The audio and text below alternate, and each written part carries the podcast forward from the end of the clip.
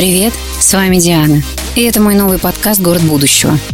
Включаем свое воображение и переносимся на 15-20 лет вперед в Москву, в город мечты, где будут жить наши дети. Я бы хотела, чтобы он был чистым, зеленым, комфортным, и чтобы в окнах было много света, чтобы просыпаться и видеть небо, чтобы не запирать двери и пить из крана, чтобы прохожие улыбались, дворы без машин и обувь чистая каждый день. Это мои мечты. Но кому-то они покажутся наивными, а кому-то дерзкими.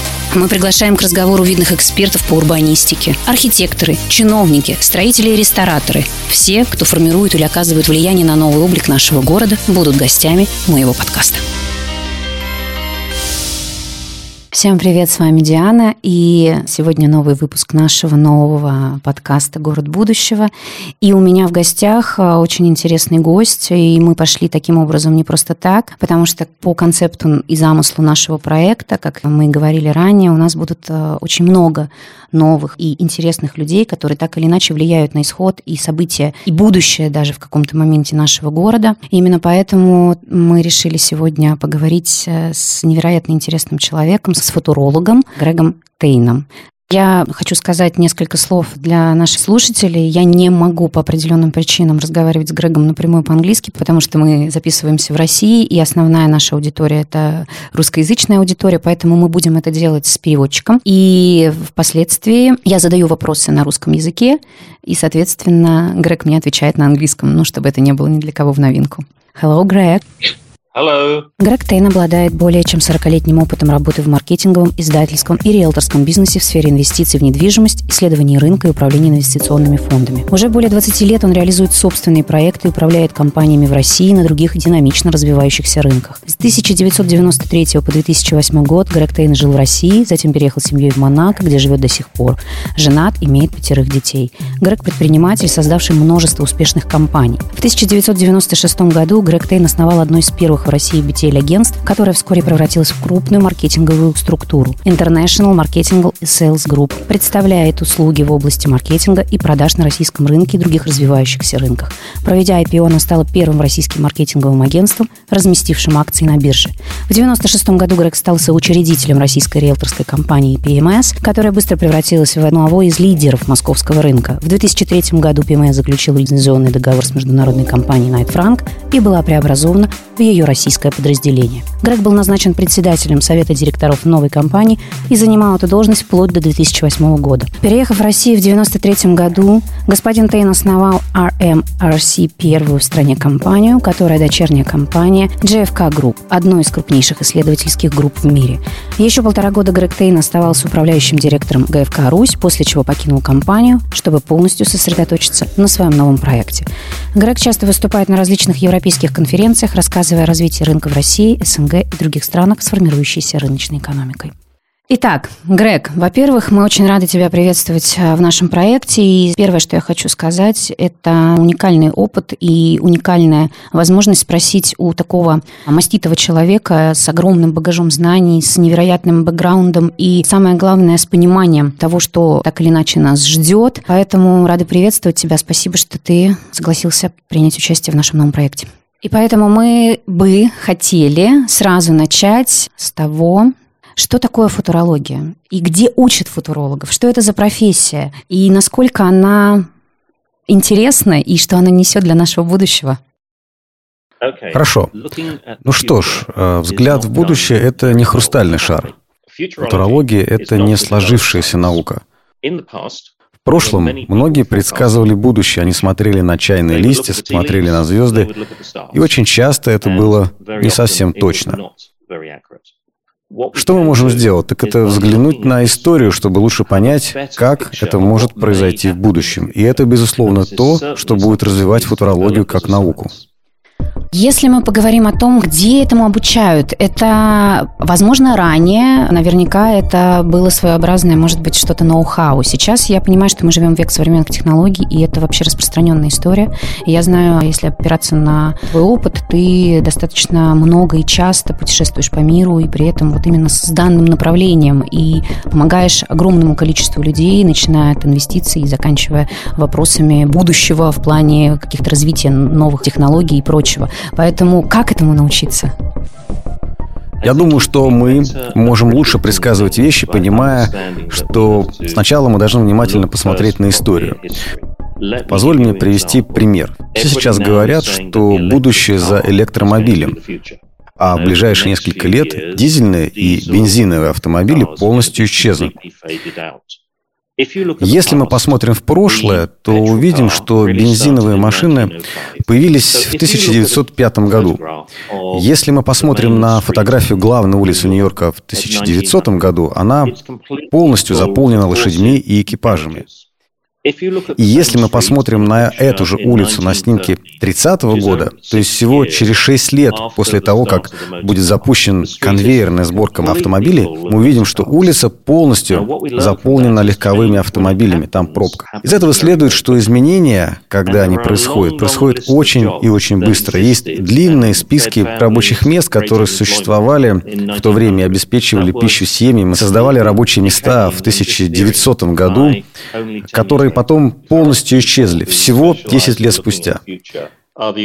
Сегодня люди, которые специализируются на футурологии, это экономисты, которые прогнозируют цены на акции, цены на валюту, ВВП, и они получают образование в университете Лондонской школы экономики, в топовых американских университетах, в основных экономических университетах Москвы. Как правило, это специалисты, участвующие в торговле сырьевыми товарами, которые прогнозируют будущие затраты и будущий спрос на пшеницу, ячмень, уголь, нефть. И это связано с финансовой выгодой. Очень мало мест, где людей учат смотреть на будущее общества и на то, как общество собирается измениться. В этом и ценность как раз-таки. А, точно. Итак, если мы перейдем к непосредственно к нашей деятельности, к нашему городу и вообще приблизимся к будущему, Грег, скажи, пожалуйста, каким ты видишь его тот самый идеальный город будущего. Где он будет расположен, какой, например, в нем гипотетически возможен климат, и как он изменится, потому что климатический вопрос сейчас очень остро стоит в мире, в том числе. И живут ли в нем люди, работают, отдыхают, чем они занимаются. А что ты об этом скажешь? Если бы ты спросил меня три года назад, я бы дал совершенно другой ответ. Но пандемия, вирус полностью изменили то, как, по моему мнению, будут развиваться дела. Сейчас наблюдается очень и очень четкая миграция из городов. В прошлом в каждой стране всегда было сосредоточено внимание на переезде в главную столицу потому что это большая возможность для работы, трудоустройства. А всегда было лучше жить в Лондоне, в Нью-Йорке, в Москве.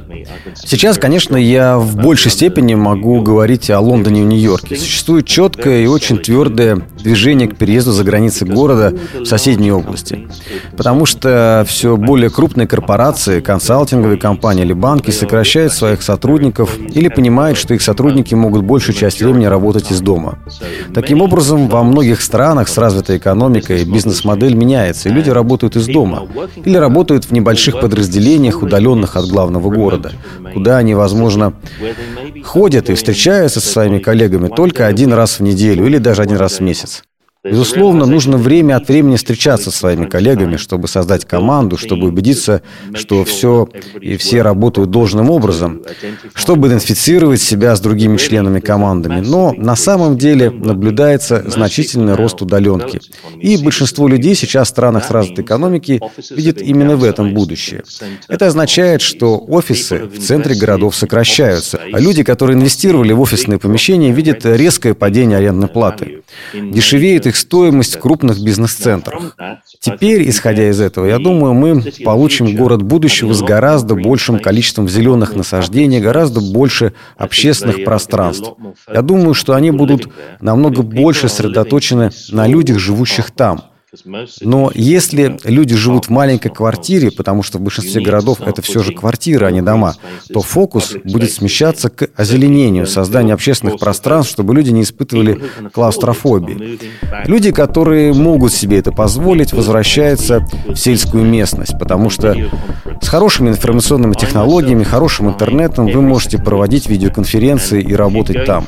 Знаешь, я сам э, летал куда-то каждую неделю и оборачиваясь назад стал использовать по возможности видеоконференц-связь, потому что перелет и а, время в аэропортах забирают огромное количество ресурсов. Я думаю, другая вещь заключается в том, что мы наблюдаем, как у людей появляется больше времени для работы, когда они работают именно удаленно или работают рядом с домом. Потому что поездки на работу сейчас это очень большая трата времени. Большая трата энергии, денег. Во многих странах люди добирались до места работы до двух часов каждый день. И это абсолютно бесполезная трата времени. Заглядывая еще дальше, у нас э, совершенно точно будет меньше машин. Уже сейчас в Голландии строится пара новых городов, где вообще нет доступа к машинам. Люди передвигаются на электрических велосипедах, детских электроколясках, а для машин здесь места вообще нет. Если кто-то хочет воспользоваться автомобилем на выходных, он его арендует. Я также думаю, что мы видим большое сокращение трафика на э, старомодных торговых улицах с центральными зонами и множеством отдельных магазинов. Сейчас люди все чаще совершают покупки в интернете. 30% всех продаж на развитых рынках. И это тенденция, которая никуда не денется. Отлично. Раз уж мы затронули тему пандемии, вот в двух словах, Грег, по твоему мнению, что пандемия навсегда изменила в нашем сознании и что точно не повторится никогда? Я думаю, что вирус ускорил то, что произошло бы в любом случае. Таким образом, работа становится все более фрагментированной. Люди выполняют сразу несколько работ. Идея о том, что вы идете работать в компанию в возрасте 21 года, и вы остаетесь в этой компании в течение 45 лет, и они заботятся о вас на протяжении всей вашей жизни, эта идея полностью исчезла. Работа становится более фрагментированной, народ намного мобильнее. Люди сегодня выполняют две или три разных работы. Они сотрудничают с разными командами. И все это возможно из любой точки мира. Поэтому многие хотят вернуться в сельскую местность, где это дешевле, приятнее и намного безопаснее в условиях новой пандемии. Я думаю, что мы должны признать эту реальность. Э, в то же время вирусы никуда не денутся, а наоборот будут усиливаться. Не думаю, что вся эта пандемия скоро уйдет. Э, ты должна помнить, что в средние века была такая же вспышка вирусных заболеваний, и она возвращалась снова и снова. Были своеобразные 50-летние циклы. Спады и подъемы. Э, вернулся один вирус, убил большой процент населения, и это естественное явление. И последний вот вопрос в рамках пандемии, просто это имеет непосредственное отношение к городу. Условно, если раньше вещи какие-то растягивались на 10 лет, вот в примере опыта и того, что он видит по всему миру, вот что ускорилось, например, из 10 в 2? Вот конкретное, например, там дороги, электрокары или еще что-то, что можно прямо вот реально видеть в городах. Ну, новая модель работы. Я думаю, что многие компании все равно хотели бы сократить свой штат. Если вы посмотрите на банки, у большинства крупных банков очень старомодная модель, когда у вас должно быть много отделений в каждом городе, в каждой деревне, банкоматы, но деньги теперь становятся почти полностью электронными. Нет необходимости в большом количестве персонала. Также нет необходимости этим сотрудникам ездить на работу в большие офисы, которые к тому же стоят дорого и нуждаются в таком же дорогом сопровождении, HR, службу безопасности и так далее. Сейчас они работают дома. Например, банк, где я обслуживаюсь в Европе, где я сейчас нахожусь. И очень часто я хочу встретиться со своим менеджером. Так мне это сделать очень сложно, так как теперь все менеджеры работают из дома. Они приходят в банк только раз в неделю. И это реальность для большинства клиентов. Потому что речь идет не только об экономии затрат на дорогих офисах в центре города, но и об увеличении рабочего времени за счет сокращения поездок на работу и затрат на нее. Стоимость дороги на работу – это стоимость топлива, бензина, это парковка, это оплата штрафов, когда вы опаздываете на работу и вынуждены нарушать правила. И это забирает огромное количество времени, особенно в час пик. Так что модель работы определенно изменилась. Отлично. Теперь непосредственно к Москве. Грег, ты часто и бывал, я надеюсь, еще и будешь бывать в нашем городе. И отсюда вопрос. Ты знаешь Москву изнутри, в том числе, и в свое время Москва с точки зрения инвестиционной привлекательности, в том числе возможностями, которые она была в свое время интересна там, на фоне прочих стран, например, после распада Союза, она привлекла твое внимание, опять же, с точки зрения твоей футурологической деятельности. И отсюда вопрос. Ты знаешь ее изнутри по всем параметрам.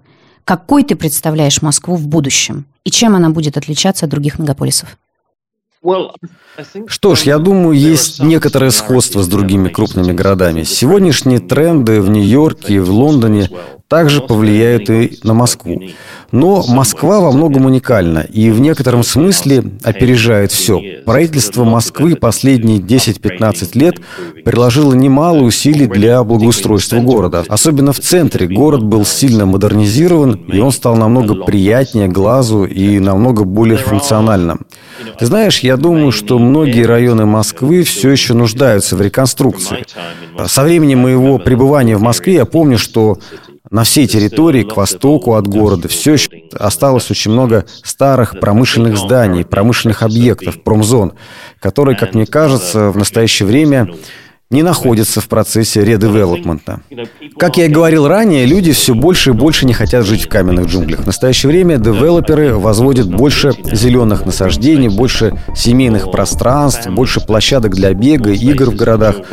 Очень надеюсь, что разработчики будут настаивать на гораздо большем количестве экологических ресурсов и на привлечении врачей, поликлиник, школ в каждый проект застройки. Я думаю, нужно также посмотреть на инфраструктуру транспорта. Опять же, в Москве очень хорошая система метро по мировым стандартам. И, возможно, есть варианты для ее расширения и повышения эффективности. В своем роде транспортная система Москвы хорошо развита по сравнению со многими другими городами. И, вероятно, можно модернизировать поезда и улучшить некоторые из них, но в целом это очень хорошая сеть. При этом я не видел каких-то значимых улучшений в аэропортах в Шереметьево, хотя понимаю, что там открыт новый терминал, а это необходимо. Поэтому в целом я считаю, что Москва неплохо модернизируется. При этом, если вы отправитесь в любой из 10 лучших китайских городов, вы видите разницу на этом фоне. То, что китайцы сделали с точки зрения модернизации своих городов, это просто фантастика. И там как раз вы увидите то, о чем я говорю. Обилие зеленых насаждений повсюду, множество общественных пространств, широкие дороги. Они полностью переделали железнодорожную инфраструктуру и аэропорты и всего за последние 20 лет. В целом, я считаю, у Москвы позитивное будущее. Я немножко сейчас забегу вперед и скажу, Грег, удивительный образ. Я вот сейчас слушаю твое интервью и могу сказать, что вы кардинальным образом пересекаетесь с нашим первым спикером. У нас первым гостем был руководитель генплана Москвы Тари Луци. Он как раз нам рассказывал про тренды на ближайшие 30 лет до там, 50-го года.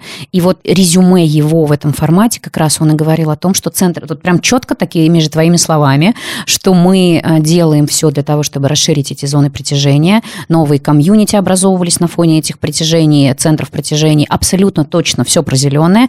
И единственное скажу, что, да, может быть, Грег, просто ты еще не знаешь, скажем так, планы нашего Министерства транспорта, но у нас уже запустились московские центральные диаметры, когда ты можешь из города области через всю Москву проехать в другой город области. Единственное, они еще не все соединены действительно с аэропортами, но вот в тренде ближайшие десятилетия они как раз будут ровно такими же. Назови, пожалуйста, топ-3 профессии через 10 лет. Я могу сказать то, что считаю важным. Давай смотреть на то, чему сегодня нужно учить детей. Их следует обучать программированию или кодированию. Программирование, кодирование очень важны, и Россия в этом лидер. Очень много айтишников из России получают очень хорошую работу по всему миру, потому что их знания основаны на очень большом хорошем математическом образовании, которое получают э, в России.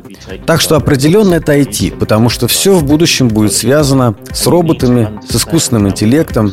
Это первое. И второе – это сфера здравоохранения. Продолжительность жизни после 100 лет вырастет в ближайшее время в 10 раз. Определенно люди во всем мире станут жить дольше, и количество людей, живущих до 110-120 лет, это очень огромное количество. Кроме того, весь мир становится богаче. Появляется больше денег в медицине, больше ресурсов. И, соответственно, жизнь людей будет улучшаться. Соответственно, и сфера медицины тоже будет улучшаться. Все, что связано с медициной, врачи, медсестры, нутрициологи – Люди уделяют гораздо больше времени физическим упражнениям, заботе о своем здоровье и соблюдению диеты. Знаешь, вчера вечером я ел в полностью экологически чистом ресторане. Все было продумано до мелочей. В общем, это второе направление. А третье, как ни странно, это маркетинг и реклама. Но маркетинг и реклама, как мы знаем, вымерли. Телевидение мертво. Люди кричат «контент». И это новая тенденция, огромная новая профессия быть digital-инфлюенсером. Я не думаю, что это замечательно, я не думаю, что это здорово. Есть э, лекции, есть целые курсы, как стать digital-инфлюенсером в ТикТоке. Я уверен, что в Москве наверняка тоже есть тренинги, как продвигаться в Телеграм. Таким образом, вся область социальных сетей и люди, влияющие на других людей, будет значительно расти. Раньше маркетинг был связан с креативным директором в отдельно взятом рекламном агентстве, который придумывал концепцию или стратегию продвижения. Он рассказывал миру о новом замечательном продукте, который решит все их проблемы. В наши дни вы получаете информацию из сотен и тысяч различных источников, и поэтому я думаю, что инфлюенсинг будет серьезным вариантом трудоустройства для многих людей. Итого мы получаем три направления – программирование, здравоохранение, инфлюенсеры. Вдобавок ко всему, сфера возобновляемой энергии будет расти очень-очень быстро. Если вы хотите писать научную работу или иметь серьезную работу, то возобновляемые источники энергии – это место, где скоро будут работать многие люди. Да, спасибо. А, очень развернутый ответ. И хочу частично затронуть очень важную тему касательно наших детей, нашего будущего. Социальные сети. Сейчас они играют огромную роль в наших жизнях и в человеческой в целом жизни. Можем ли мы спрогнозировать, что будет с этим направлением и вообще как социальные сети будут влиять на нашу жизнь, скажем, через 10 лет? И смогут ли они полностью заменить живое общение? Социальные сети дают людям возможность общаться друг с другом напрямую. За последние 200 лет мы стали свидетелем развития СМИ. Огромная власть была предоставлена владельцам газет, владельцам телеканалов, владельцам радиостанций. И эти люди находились под очень сильным влиянием правительства. Социальные сети позволяют мне общаться с сотней людей по всему миру, которые верят в то, что я говорю, или верят в мои взгляды. Так что на самом деле социальные сети – это огромная выгода для отдельного человека. Люди могут получать информацию бесплатно. Им не нужно идти в библиотеку. Подумай обо всех людях в Африке, которые раньше никогда не смогли бы поехать в горы, чтобы сходить в библиотеку или поискать что-то в книгах. Но теперь у них есть доступ к компьютеру, и они могут получить доступ к любой информации или просто поговорить с другими людьми. На том же уровне находятся социальные сети, которые являются развлечением. Это общение или обмен фотографиями, но с другой стороны, через прямое общение в социальных сетях вы действительно можете улучшить ситуацию, улучшить свои знания, улучшить свое образование, навыки, и не только у себя, но и у ваших детей. Поэтому социальные сети во многих отношениях следует рассматривать как нечто не менее хорошее, если они остаются независимыми. Как только правительство возьмет их под свой контроль, они станут не более чем каналом политической коммуникации и пропаганды. Но, по сути, социальные сети в настоящее время являются каналом добра. Я думаю, они все равно найдут способы взаимодействовать, если захотят. Именно поэтому и нужно больше зеленых насаждений для встреч. Каждому нужна своя среда, место, где дети могут встретиться с себе подобными. И это тренд, это тенденция, и она изменит то, как люди взаимодействуют сейчас. Их родители будут общаться посредством видеозвонков со своими сотрудниками или со своими работодателями. В будущем жизнь будет электронной, и нам просто нужно с этим смириться. Нет смысла бороться с этим. Когда ты забираешь что-то у кого-то, ты делаешь это еще более желанным. Вы говорите детям, что они не могут курить, но они найдут способ попробовать курить. Нужно разговаривать с детьми, нужно рассказывать им о том, что это не очень хорошо сидеть дома перед экраном по 23 часа в день, что это может испортить твое зрение, но это часть современного мира. Все, что мы делаем сейчас, скоро будет управляться роботами и искусственным интеллектом. И нам нужно знать, как управлять этим изнутри. Также в будущем будут вставлять чипы прямо в людей. У нас будут голограммы людей, участвующих в видеоконференции. Мы будем проецировать 3D-проекции на заседании Совета директоров. iPhone, о котором беспокоятся все сейчас, появился только 15 лет назад. По-моему, первый iPhone был выпущен в 2007 году. Так что он с нами всего 14 лет. Жизнь будет продолжать меняться, и мы должны адаптироваться. Но чем больше мы сможем обучать наших детей обсуждать проблемы, а не просто запрещать что-то и говорить, что это плохо, тем лучше будет результат. Вот мой следующий вопрос был как раз-таки сконцентрирован на том, какие будут дома в нашем городе, какие дома будут в нашем окружении. Условно, Какие они, ну, мы можем говорить, конечно, и про форму, но в целом, что конкретно интересует меня, какие дома будут в Москве, сколько в них будет этажей, будет ли между собой вообще взаимодействовать соседи, потому что сейчас очень сильно набирает, как мы знаем, да, такой формат, как коливинг совместного проживания, и, может быть, это будет за городом. Будут ли вообще девелоперы в будущем строить дома непосредственно в Москве, да, если мы говорим про Москву, в центре города и в его, скажем так, обозримых границах? Как вообще будет взаимодействовать, например, человек? Будут ли гаражи, подземные парковки, если мы говорим о том, что в городе будущего люди откажутся от личного транспорта. Как вот, если мы говорим про саму структуру построения домов и его формирование в новых домах, может быть, даже в старом фонде, как это будет выглядеть? Что ж, есть большая разница между тем, чему следует произойти, и тем, что может произойти. Если ты говоришь о будущем, то, мое мнение, будет большая потребность в квартирах, в больших квартирах. Так что будут востребованы большие пространства для общего времяпрепровождения – чтобы был локальный спортзал в комплексе, чтобы люди могли заниматься в нем бесплатно. Под это можно использовать общее пространство. Это экологично и полезно. И главное, чтобы все было сделано правильно, с профессиональным оборудованием и подходящей атмосферой. Весь мир сейчас озабочен более эффективным использованием пространства. Например, посмотри на то, что происходит в Японии или Китае. У них повсюду раздвижные стены, так называемые исчезающие перегородки, для более эффективного использования пространства. Сейчас все в мире направлено на повышение эффективности. Нам нужно больше места для жизни. Мы не хотим чувствовать себя стесненными. Мы не хотим чувствовать себя ограниченными в рамках 30 квадратных метров. И уже есть способ сделать наше пространство более уютным. Если говорить о зданиях в городах, я думаю, что сильно ничего не поменяется. Большинство из них будут многоквартирными. Многоквартирные дома имеют общие зоны. Клабхаус, который можно использовать для встреч, переговоров, для празднования дней рождения, вечеринок, мероприятий, и это удобно. Еще один важный аспект – это школы. Очень важно, чтобы при них были игровые площадки для детей, были медицинские учреждения. Еще многие люди предпочли отказаться бы от э, автомобилей, предпочли брать их на прокат, когда он им нужен. Многие автомобили стоят годами на парковках и не используются каждый день. Зачем тебе машина? Намного лучше взять машину на прокат, когда она нужна тебе сейчас. И сейчас это сделать совсем несложно. То есть откажемся от парковок? В домах, я имею в виду. Без парковок не обойтись. В Москве сейчас нужно больше парковок, потому что их изначально не хватало. И в будущем обязательно нужны будут зарядки для электрокаров. Соответственно, нужно будет больше мест для этого. Увеличение парковочных мест в центре Москвы нужно именно потому, что у вас с этим исторический дефицит. Тем самым мы приблизились к этому направлению. Мы все перейдем на электрокары. Как быстро? Во многих странах сейчас большая часть продаж приходится именно на электромобили.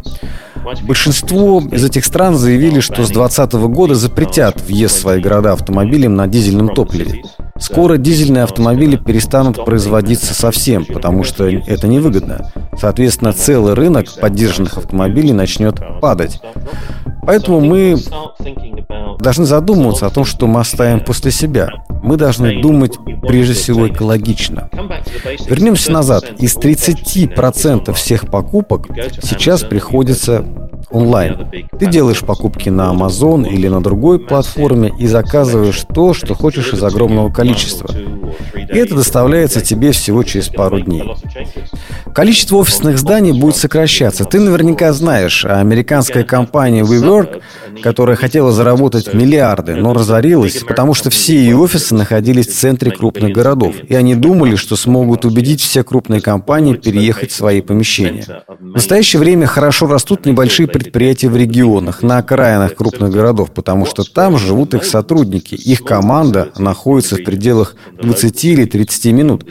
Они оперативно могут собраться, не выезжая в город по пробкам и быстро решить свои задачи. Поэтому крупные девелоперы делают ставки на новые микрорайоны за городом. Грег, очень насущный вопрос. Ты, как человек, который имел непосредственное близкое общение с недвижимостью в нашем городе, меня интересует такой вопрос. Вот, скажем так, у тебя есть свободная пару миллионов долларов. Ты бы инвестировал в жилье новых, вообще, в принципе, неважно, новые, старые, в жилье в Москве? Скорее нет. На данный момент есть более выгодные места для инвестиций, чтобы получить прибыль. Со всеми, кого я консультирую, мы смотрим на две вещи. Мы инвестируем для получения финансовой прибыли или мы инвестируем для социальной выгоды. Если ради социальной выгоды мы инвестируем в геотермальную энергию, мы инвестируем в солнечные батареи, выращивание овощей и фруктов, в агропромышленность. Соответственно, важно, чтобы эти проекты были рядом с супермаркетами, и мы не тратили огромные суммы на логистику. Если мы инвестируем ради денег, нам нужны другие критерии. Я бы инвестировал в россиян, я бы инвестировал в российских программистов и в русских людей определенных профессий, и они должны быть не в крупных городах. В крупных городах стоимость выше. Грег, ну вот ты сейчас нам ответил как футуролог или как человек, который все-таки рассуждает с позиции своего собственного мировоззрения в этом вопросе? Ну нет, я говорю тебе как человеку, у которого есть деньги для инвестирования, и кто разговаривает с инвесторами каждый божий день. Это очень, кстати, интересная история, потому что все-таки, судя по ответу твоему, я понимаю, что здесь еще разница ментальности, конечно, играет роль, потому что вот абсолютно точно могу сказать, наших инвесторов, даже меня, не дошло еще до нашего сознания инвестировать со второй позиции для того, чтобы что-то улучшить. То есть это вот немножко другая прошивка, и она, конечно, ушла далеко вперед от нашего даже мышления. Абсолютно точно. Я разговариваю со многими российскими family office в Европе. И я бы сказал, что все они без исключения заинтересованы в инвестировании в будущий фонд, который будет приносить прибыль, но в равной степени улучшит окружающую среду. Я считаю, что любой умный человек должен знать о событиях, которые сейчас происходят, о катаклизмах, которые совершенно неестественны и не происходили раньше. Например, о наводнениях. Две-три недели назад в Германии ничего не предвещало о наводнениях. Но из-за сильных ливней реки вышли из берегов и уничтожили 50 тысяч автомобилей. В Германии и в Бельгии было полностью уничтожено 50 тысяч автомобилей. И такого рода события будут происходить снова и снова. Две недели назад в Италии гигантским градом была уничтожена сотня автомобилей. Регулярно происходят драматические события, и они будут продолжаться. Ситуация будет ухудшаться, если мы что-то с этим не сделаем. У меня осталось два очень важных насущных вопроса, и перейдя к ним, я бы все-таки хотела в продолжении домов а вот я часто в своей голове его держу, и, в принципе, героям мы задаем этот вопрос. Как ты думаешь, кухни будут в новых домах? Люди вообще будут есть дома? Люди будут больше есть в ресторанах, встречаться в ресторанах и меньше готовить дома. И я думаю, что само понимание кухни изменится. Я считаю, что есть много возможностей для повышения эффективности кухонь. Что-то обязательно придумают. Например, я сейчас финансирую несколько проектов, связанных с ремонтом домов и зданий. В каждом доме мы устанавливаем передовую систему фильтрации воды. Поэтому воду, которую сейчас доставляет, скоро некому будет пить. Аналогично с Эвиан и Перье. Она будет доставляться вам прямо из крана. Точно так же, как классические автомобили исчезнут. Старомодная плита, которую использовали 60 или 70 лет, тоже исчезнет. Это же огромный механизм нагревательных элементов. Да и сколько людей на самом деле сегодня используют свою духовку? Сейчас есть новые достижения в области индукционного и других способов приготовления, которые являются гораздо больше эффективными и экологичными. Поэтому я думаю, кухня изменится, станет более эффективнее и займет меньше пространства. Очень хочу последние минуты нашего интервью. Вот такой немаловажный вопрос. Опять же, уделю внимание именно российской ментальности. Мы очень семейный народ. И особенно, да, Россия – это не только Москва. Понятно, что Москва, она диктует тренд для всей нашей страны. Но если мы говорим про семейные ценности, про институт семьи в нашем городе, в нашей стране, ну, непосредственно в Москве, каким он будет? Будет ли сохранены эти семейные ценности? Будут ли люди жениться? Или мы все-таки будем как-то снижать эти темпы? Что ж, я думаю, что мировые тенденции демонстрируют, что все меньше и меньше людей будут вступать в брак. Люди живут вместе, но для этого не обязательно жениться. Естественно, это ведет к переформатированию понимания брака. Уже сейчас мы видим маленькие семейные ячейки. Мужчину, женщину и одного или двух детей. Это происходит везде. Я думаю, что и в России пройдет эту стадию. Это недавняя тенденция в Японии, когда многие молодые люди живут сами по себе, что в японской культуре исторически считается неприемлемым и неестественным. Но реальность такова, что многие одинокие женщины живут сами по себе, ходят на работу, развивают карьеру и даже не состоят в постоянных отношениях. Так что я думаю, что ваш культ семьи становится все меньше и меньше. Люди общаются через социальные сети, они заводят друзей через социальные сети – Старый образ жизни, как в деревнях или поселениях, где все друг друга знали, а старейшины, бабушки и дедушки были источниками мудрости и опыта, пришел в упадок и закончился. Изменения неизбежны, они уже здесь. Но мы по-прежнему плохо умеем смотреть на вызовы, предвидеть их, а надо уметь работать над тем, чтобы обернуть это в нашу пользу. Звучит грустно, но будущее случается. Это надо просто принять. И последний вопрос, который я хочу задать, и мы его по традиции задаем всем нашим гостям. Представь, Грег, что ты впервые сегодня посетил Москву. Как ты думаешь, что бы тебя сейчас больше всего поразило в этом городе? Думаю, в последнее время мы получили много обратной связи в связи с прошедшим недавно чемпионатом мира по футболу. Многие люди приехали в Россию, в Москву и были действительно впечатлены тем, насколько здесь все современно, чисто и классно организовано. Они этого не ожидали. Люди видят, что в модернизацию и обновление Москвы были приложены большие усилия, и это впечатляет. Что ж, Грег, огромное спасибо, что в суете и обилие своих проектов и, скажем так, отсутствие свободного времени ты его все-таки нашел для нашего подкаста. Для нас это действительно большая честь, поэтому огромное тебе спасибо, что присоединился, спасибо, что поделился. Это действительно дорогого стоит твоя, можно сказать, такая вот открытая дискуссия и твое личное мнение, и профессиональное прежде всего, о том, что ждет и наш город, и, в принципе, наш мир в ближайшем будущем. Хорошо, спасибо тебе тоже. Надеюсь, круто получится. Спасибо. У нашего города всегда красивое и свежее лицо. Важно, какими глазами ты на него смотришь. До новых встреч.